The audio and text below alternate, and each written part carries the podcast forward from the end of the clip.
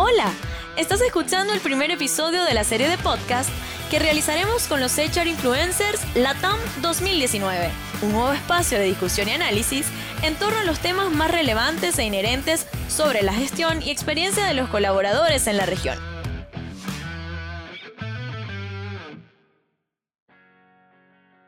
Mi nombre es José Guerra, Chief Marketing Officer de GoIntero, la plataforma de Employee Experience líder de Latinoamérica, una plataforma centrada en el colaborador para potenciar la comunicación interna, beneficios y reconocimientos, promoviendo así la transformación cultural desde recursos humanos. Les doy la bienvenida a todos al primer episodio de la serie de podcast que realizaremos con los HR Influencers Latam 2019. Comencemos. Hoy hablaremos sobre los desafíos para motivar y comprometer a los colaboradores en el entorno laboral actual Específicamente profundizaremos en cómo los reconocimientos pueden ayudar. Para esto nos acompaña Soledad Candia, directora ejecutiva de Lidera Mujer, empresa de mujeres profesionales pioneras en conjugar la responsabilidad social empresarial y la formación en perspectiva de género. Soledad, además, es número 8 en el ranking de los top 100 HR Influencers Latam 2019. Soledad, quiero darte las gracias por, estar aquí eh, en, este, en este podcast y darte la bienvenida para que conversemos sobre estos temas tan interesantes relacionados a la motivación de los colaboradores. Así es. Hola José, un, honor que me hayan invitado. Muchas gracias por el espacio. Eh, felicitaciones también por el trabajo que hacen en Go Integro que, en el fondo ponen al centro a las personas y promueven estos temas que me apasionan, así que yo feliz de, participar. Excelente, nosotros también felices de poder contar contigo, Soledad. Y Soledad, para, para, para, comenzar ya con el, con el tema de este primer episodio, quiero iniciar con la conversación con, con, un pensamiento que me parece interesante. Mm. Mira, en la era digital, la era digital ha traído consigo un cambio en las expectativas, ¿cierto? Necesidades e intereses de todos los colaboradores. Con la incorporación constante de nuevas tecnologías, nuestro, nuestro estilo de vida, los modelos tradicionales de gestión de personas están quedando obsoletos.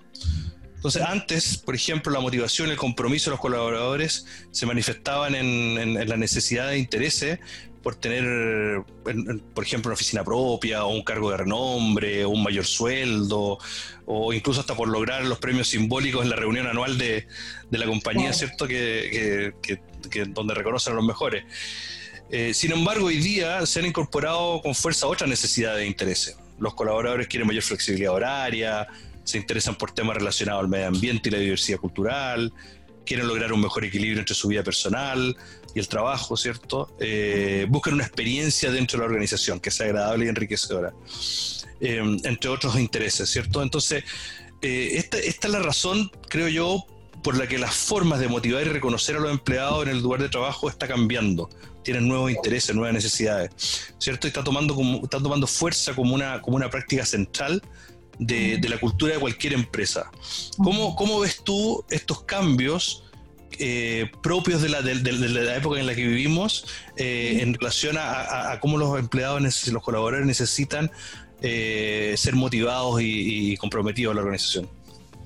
Sí, a mí me parece genial lo que está pasando con las nuevas generaciones. Yo creo que estas generaciones nos están mostrando una búsqueda de sentido del hacer pienso yo. Em, me refiero a que antiguamente o las generaciones anteriores eh, respondían también a un contexto económico, a un contexto, histórico y de esta economía de la competencia muy, muy fuerte, donde, donde casi se validaba el ser a través del tener, como tú decías, estas oficinas grandes, autos, que se marcas, em, eh, y como que se mostraba una distancia entre los líderes y las líderes y los equipos de trabajo.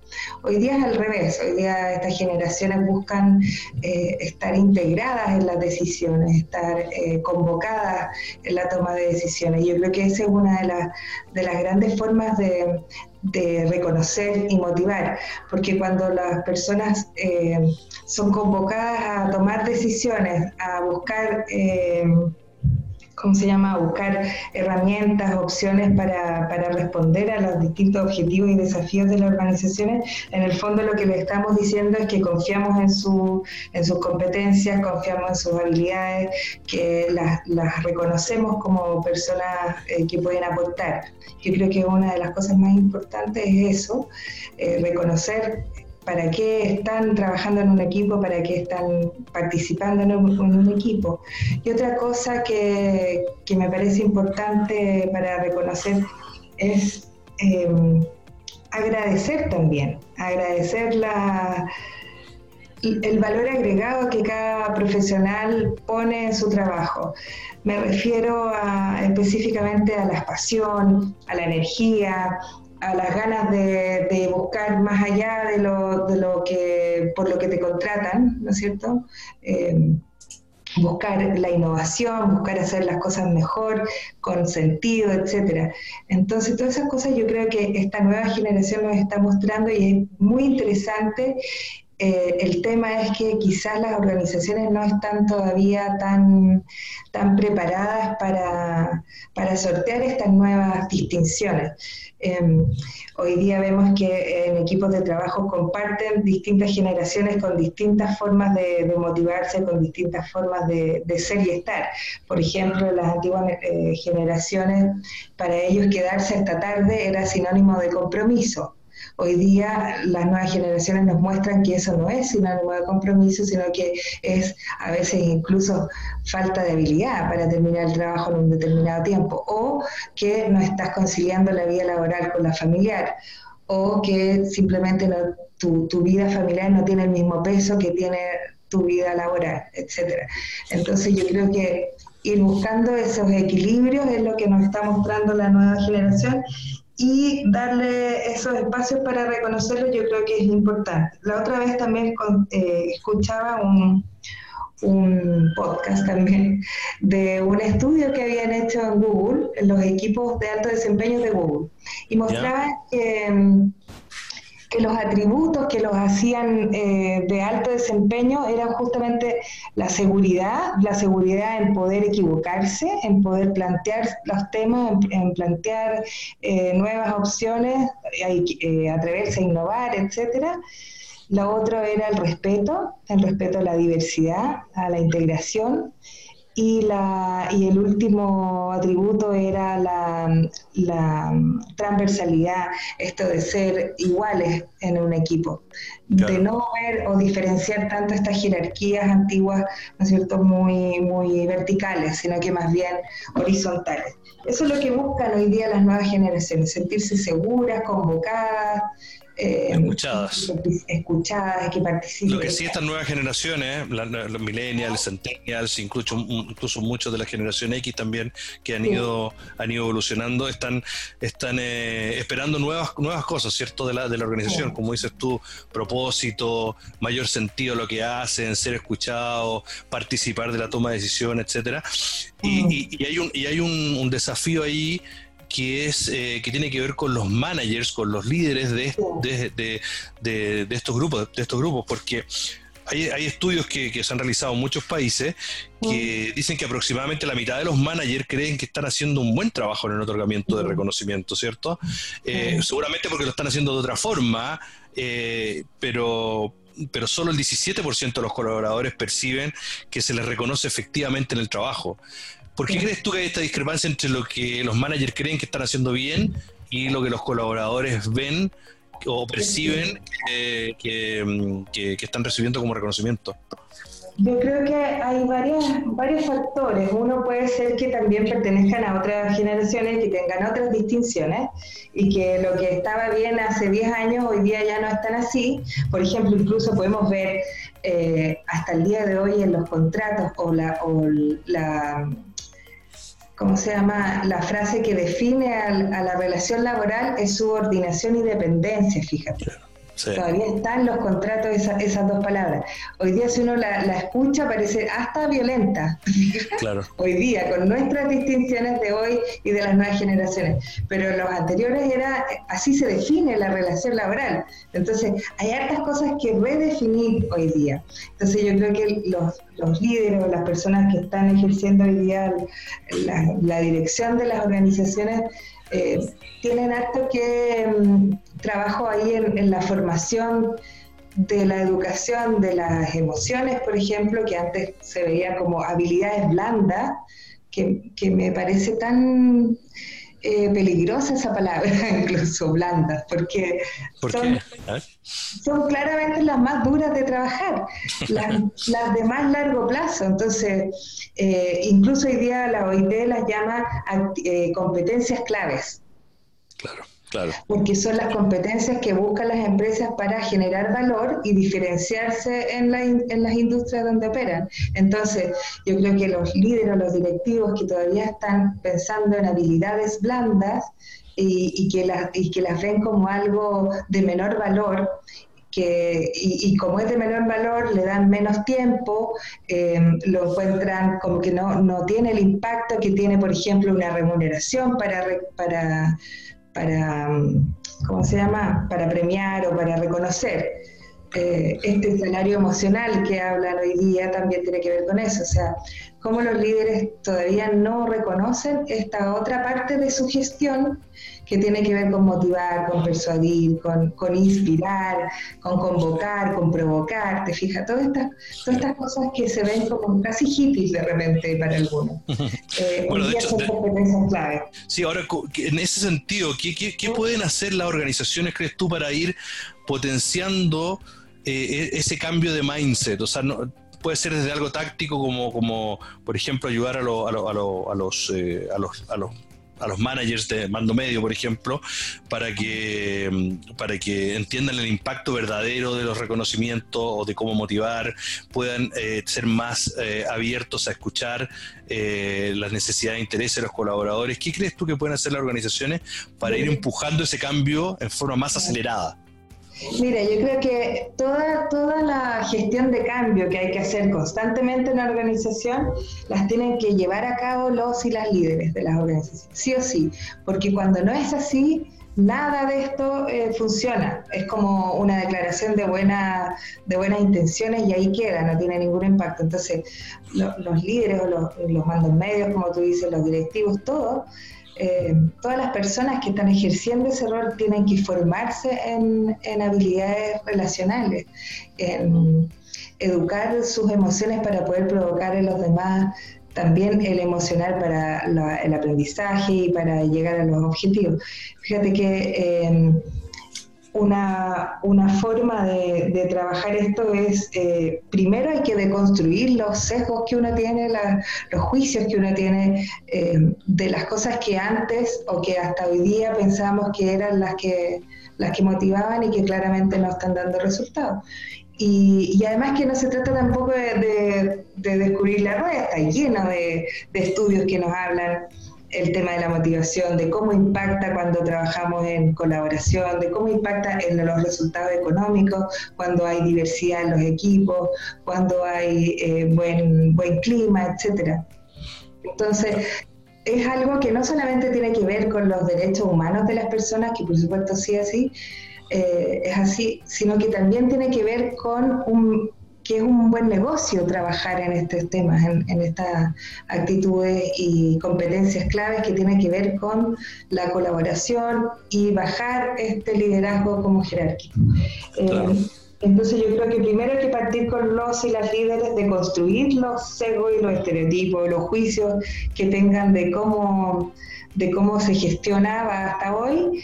Después construir y sensibilizar estas nuevas, estas nuevas motivaciones y empezar a trabajar desde incluso el lenguaje. Fíjate que el lenguaje, como dice Maturana, crea realidades. Entonces, hoy día no podemos, eh, eh, ya no es, ya no da lo mismo como hablan las y los líderes, ¿te fijas?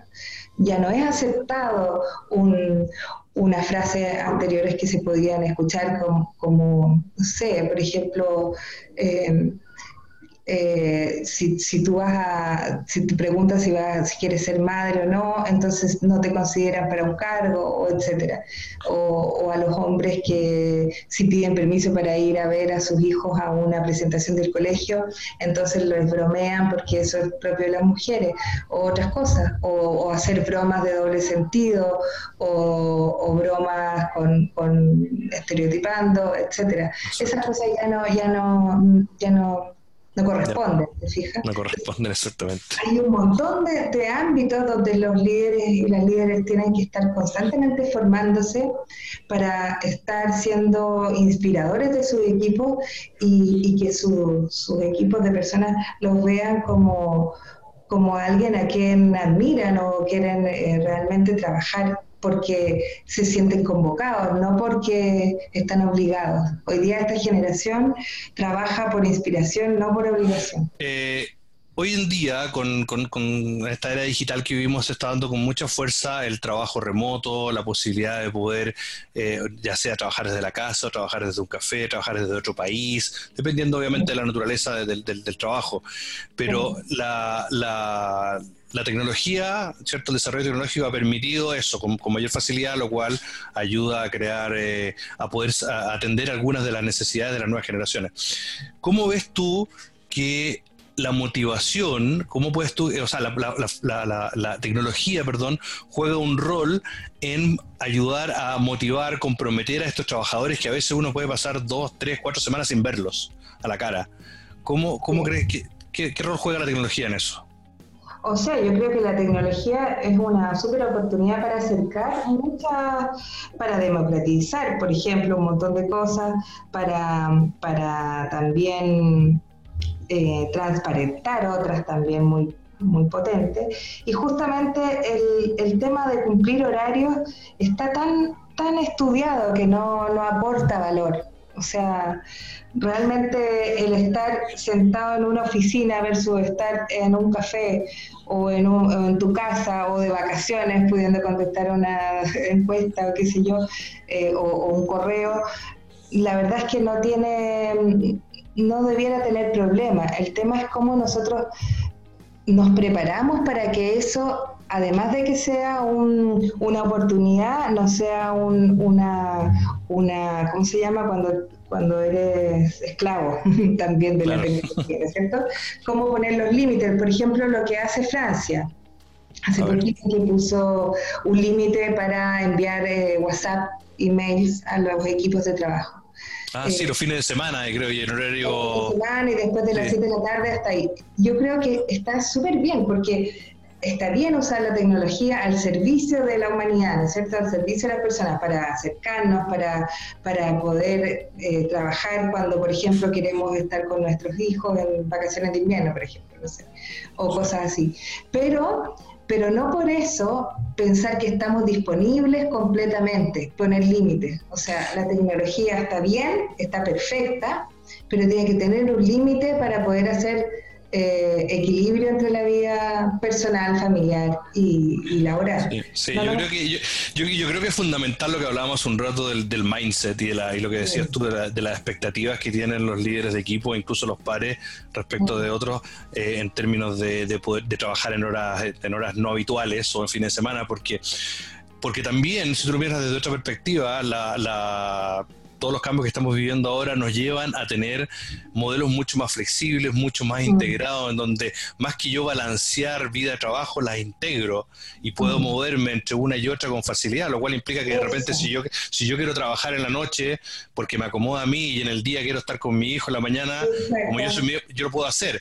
Entonces, entonces eso implica, por ejemplo, por otro, del otro lado la moneda, claro, del otro lado la moneda, desde el respeto, desde, exacto desde buscar las mejores opciones para, para ambas partes. Exacto, porque eso implica que yo quizás voy a trabajar en la noche, voy a mandar emails en la noche y voy a pedir cosas el fin de semana. Pero por otro lado, eso no quiere decir que yo tenga que esperar que la otra persona me conteste en el mismo horario. Exactamente. Entonces tengo que ser respetuoso también de la libertad de la otra, de la otra persona.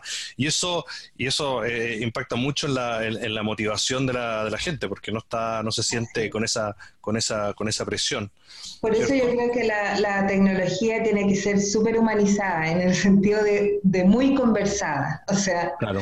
Eh, de cómo vamos a, gestionarla, cómo la vamos a integrar, súper, súper conversada, bien transparentemente, desde el respeto y desde el cariño, ¿por qué no también?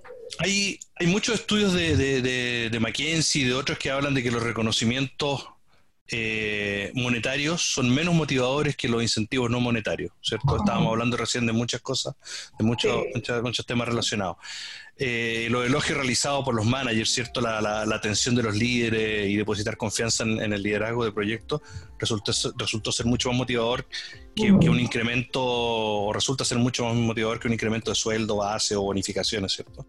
Es, es tan así de que, de que la gente prefiere no tanto la recompensa monetaria, yo creo que habría que hacer una distinción como, como, clave en este sentido. Yo creo que las remuneraciones hay que ver, depende de los, de los niveles, ¿no es cierto?, de las industrias, etcétera. Por ejemplo, en Chile tenemos una, una, brecha importantísima entre hombres y mujeres. Eso es ya absolutamente inaceptable, ya está bueno que, que se se acabe, ¿te fijas? Pero no solamente entre hombres y mujeres, sino que entre los directivos y los que menos ganan hay una brecha, o sea, escandalosa para mi gusto. Eh, de hecho, los, directivos en Chile son los mejores pagados de Latinoamérica eh, y versus las personas que están eh, bajo el índice de la pobreza, que ganan menos de 500 mil pesos por el sueldo mínimo, son la gran mayoría. Entonces, está bien, el, salario emocional, por supuesto, que, claramente genera un valor y retiene a los mejores talentos y es la, la diferencia que hace porque finalmente una persona que está bien pagada, que está con un sueldo de mercado o que recibe lo que realmente eh, le corresponde según su trabajo, su rol, su, su, capacidad técnica, su oferta de valor como profesional, ese es un tema. Eh, el salario emocional va a ser la diferencia para que se quede o se vaya de donde esté, ¿cierto? Eh, y también la forma de liderar, que tiene que ver también con el salario emocional. Pero si tú estás bajo ese, ese, ese margen, si estás bajo de, la, de mercado, no va a haber salario emocional que te retenga, ¿te fijas? Eh, claro, sí, o sea, hay que, hay que tener bien cubierto las bases, los temas más higiénicos. Lo higiénico de, de, lo, de lo, lo, que tiene que ver ya con, con, con la gestión del desarrollo de, los profesionales. Entonces, si hablamos de ahí en, en adelante, por supuesto, que la gente está súper estudiado. No renuncia a una industria, no renuncia a su puesto, renuncia al líder que tiene o al jefe, porque ahí está la diferencia del líder al jefe. El líder, eh, o sea, eh, perdón, renuncia a un jefe o renuncia a un mal clima, renuncia a un espacio donde no se siente seguro, renuncia a un espacio donde no está, donde no se siente motivada, eh, etcétera. Entonces, claramente el salario, emocional que tiene que ver con esto que no es eh, propiamente dinero, o retribución económica es el que hace la diferencia absolutamente. Y no solamente en las personas para retenerlas, sino que en las compañías, en las empresas, para que la experiencia de sus clientes internos, como las personas que trabajan, se, se pueda traspasar a, a experiencia al cliente o usuario final que busca la retribución de la compañía. Entonces, lo he visto tantas veces, o sea, desde personas, por ejemplo, que lideran equipos que no, no son capaces de saludar ni despedirse, cosas mínimas, y uno dice, wow, o sea, con todos los estudios que tiene, con todo, y no sabe hacer eso, y claro, obviamente su equipo no tiene responde de la misma forma, con esa apatía, con esa desidia y la falta de compromiso. Eh, y al revés, personas que a lo mejor no tienen tantos estudios, tanta, tanta experiencia técnica, eh, pero son humanamente eh, extraordinarios y logran resultados extraordinarios. Ahora, el, tema de la retribución económica, igual hay estudios que dicen que, por ejemplo, te suben el sueldo y pasan tres meses y ya es parte del paisaje, o sea, ya no, ya no lo percibes como un aumento, lo percibes como... Claro. Sí, absolutamente. Vuelve a ser eh, invisible, entonces es algo que, que te, te, pide constantemente un esfuerzo bastante importante. Y, seguir esa estrategia para retener a la gente económicamente inviable. O sea, por eso, claro, una cosa es, es, tener un buen sueldo, un sueldo de mercado competitivo, pero con eso nada más es imposible. Claro. Hay que combinar ambas cosas. Sí, como dices tú, para poder lograr una buena, una buena experiencia del, del, colaborador, porque, porque eso impacta directamente hasta la, en, la experiencia del cliente, lo que, lo que hablabas tú hace un rato. O sea, hay un, hay eh, un, un, un, debate siempre que es lo que es primero, el empleado, el colaborador o el cliente. A quién es que, y no es uno o el otro, digamos, es un, es, un, es, un, es un círculo virtuoso en el fondo en, donde, en, donde, en donde desde recursos humanos tenemos mucho que aprender de marketing en ese sentido. Marketing se dio cuenta hace 20, 30 años de la experiencia del, Yo siempre consumidor. que, y, que marketing y, recursos humanos deberían estar de la mano todo el tiempo porque hacen lo mismo, uno para afuera y el otro para adentro. Entonces, claro, tiene que estar completamente sí. espacio estratégico. Y hoy, hoy en día, en donde la mayoría de los servicios son, son, son entregados a través de plataformas digitales o a través de alguna, de alguna herramienta eh, tecnológica, la, la, facilidad de cambio, tanto de, de, marca en el caso de los consumidores como de organización en el caso de, de los colaboradores, eh, hace que la experiencia que ellos tienen en ese minuto sea fundamental. Entonces, cuando una persona llega a una organización y, y, y no tiene una buena experiencia desde el minuto cero, se empieza, a cuestionar, se, se empieza a cuestionar su decisión. Claro. Mira, fíjate que yo hace, hace un tiempo atrás estuve asesorando una empresa justamente por el tema de la experiencia de usuario. Y mm, entonces ellos querían mejorar obviamente la experiencia, tenían estos indicadores de NPS y otros más, y era bastante eh, compleja. Entonces veíamos que sus su, su procesos y sus su sistemas eran de primer nivel. Entonces, la primera pregunta que yo les hice, bueno, ¿y cómo es la experiencia de sus colaboradores, de los equipos de trabajo?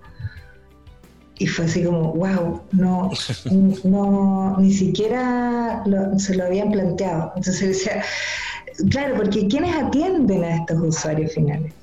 Todo este tipo de y, y, les han preguntado qué sienten ellos, cómo, cómo se sienten, qué cosas podrían mejorar y generalmente las mejores respuestas vienen desde los equipos. Y ellos están ahí constantemente viendo cuáles son sus problemáticas eh, diarias. Entonces eh, hicimos al revés partimos desde dentro para afuera y fue excelente. Claro. Sí, hay, hay, un, hay, un, paralelo ahí con lo que con la, con la, transformación digital, que hoy día todo el mundo habla de, transformación digital y digitalización de los procesos, etcétera, y algunas organizaciones comienzan desde la, desde la tecnología.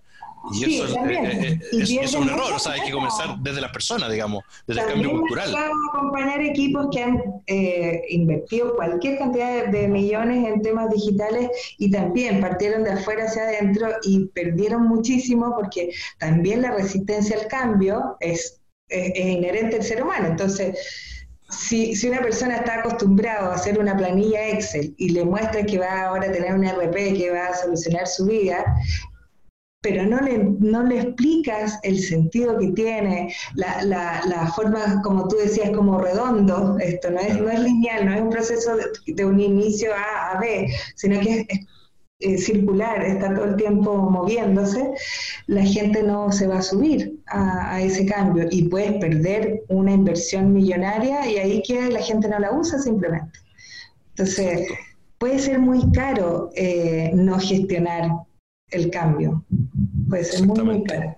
Mm. Sí, y el cambio es, es, es, lo único que está constante y con cada vez más, más velocidad en estos tiempos, así que, así es, hay, que claro. hay, que hay que sentirse cómodo con el cambio. Bueno, de eh, hecho, dicen que, la, que una de las competencias claves que, que, se están buscando en el mundo para, para la gente que lidera justamente es eso, la flexibilidad y la adaptación. Son las grandes competencias que se buscan hoy día. Exacto, exacto, porque los cambios están muy vertiginosos en todo sentido.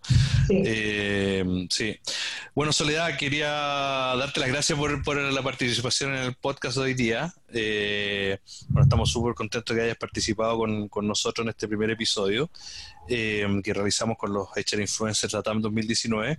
Y, y para cerrar, no sé, quería que quería ofrecerte el espacio para, para, algunas palabras, alguna reflexión final, algún mensaje que quieras mandar a, a, los profesionales de recursos humanos que, están que, escuchan este, este podcast?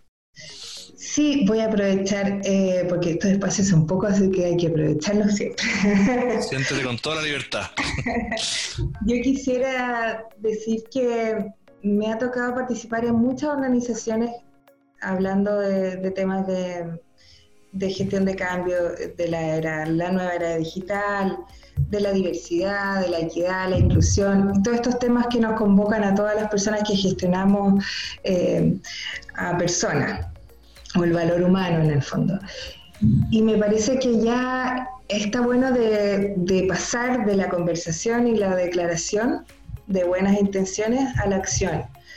Eh, Obviamente no tenemos todos por qué saber de todo y para eso podemos generar estas redes tan interesantes como, como este espacio que ustedes en Go Integro eh, proponen de conversaciones o podcasts, etcétera, entrevistas, espacios para que podamos contar experiencias o comunicarnos entre todos, por ejemplo, los que estuvimos en, en este, en este ranking, ¿no es cierto? Que todos claramente nos apasiona lo que hacemos, podemos eh, sumar nuestras energías y, tratar de ponerlas al servicio de las organizaciones y de las personas, que es por lo menos lo que yo creo que nos mueve a todos. Entonces, pasemos de la acción a la, de la, de la declaración a la acción y cambiemos, cambiemos estas realidades. Hay tanto por hacer, eh, pero hay tanta gente que quiere hacer los cambios y que está dispuesta a acompañarlos. Entonces, yo creo que que hay que unirnos, en vez de estar mirando la equivocación en el otro o, otra, o lo que le faltó, o, no sé. Eh, desde lo negativo, miremos lo positivo y cómo entre todos hacemos sinergia y vamos mejorando nuestro, nuestro país, nuestra Latinoamérica y el mundo, ¿por qué no? Eso, esa invitación a pasar a la acción. Absolutamente, absolutamente. De hecho, sí. No, y invitar a la gente también, me, me, sumo a tu, a tu invitación a que, a que pierda el miedo a comenzar. O sea, estamos viviendo, como hablábamos recién, una, una época de mucho cambio, cambio rápido. Y, tenemos que sentirnos cómodos con eso. No hay recetas, no hay verdad absoluta de cómo hacer esto. hay que dar el primer paso eh, y, sentirse cómodo con ir construyendo la marcha, porque no, no hay receta. Y si la receta alguien la tiene, en tres meses más va a cambiar. Así es. Sí, no hay teoría, no hay, no hay receta. El tema es sentarse, conversar, compartir las experiencias, ser solidario con lo que a uno le resultó y también ser solidario con lo que no le resultó. Uno también puede generar aprendizaje súper interesante de aquellos errores que, que cometió en su vida profesional. Entonces, juntarse, conversar y ponerlas al servicio de otras personas que están partiendo o de aquellos que están haciendo un trabajo específico, eh, ¿por qué no poner ponerse al servicio? ¿Por qué no, por qué no diversificar la, las tendencias, las formas, etcétera? Yo súper disponible y, contenta y agradecida de este espacio y cuando quieran, yo feliz. Muchas gracias, muchas gracias Soledad. Estamos, estamos seguros que esta conversación va a ser de gran ayuda para, para toda la, audiencia, para potenciar sus estrategias, motivarlo a, mirar eh, la gestión de personas desde, una nueva perspectiva. Em, también queremos recordarle a todos que pueden aprender eh, más sobre todo lo que estamos conversando eh, en el día de hoy visitando nuestro blog en blog.gointegro.com o bien ingresando a nuestro, nuestro sitio web www.gointegro.com donde pueden disfrutar de este contenido y de otros más relacionados a recursos humanos. Em, esto ha sido todo por hoy. Mi nombre es José Guerra y los dejo invitados a, escucharnos en un próximo episodio de esta serie de podcast con los HR Influencers Latam 2019. Muchas gracias. Adiós. Gracias por acompañarnos en el primer episodio de la serie de podcast con los HR Influencers Latam 2019. Podcast realizados por Go Íntegro sobre los temas más relevantes e inherentes al recurso más importante que tienen las organizaciones, sus colaboradores.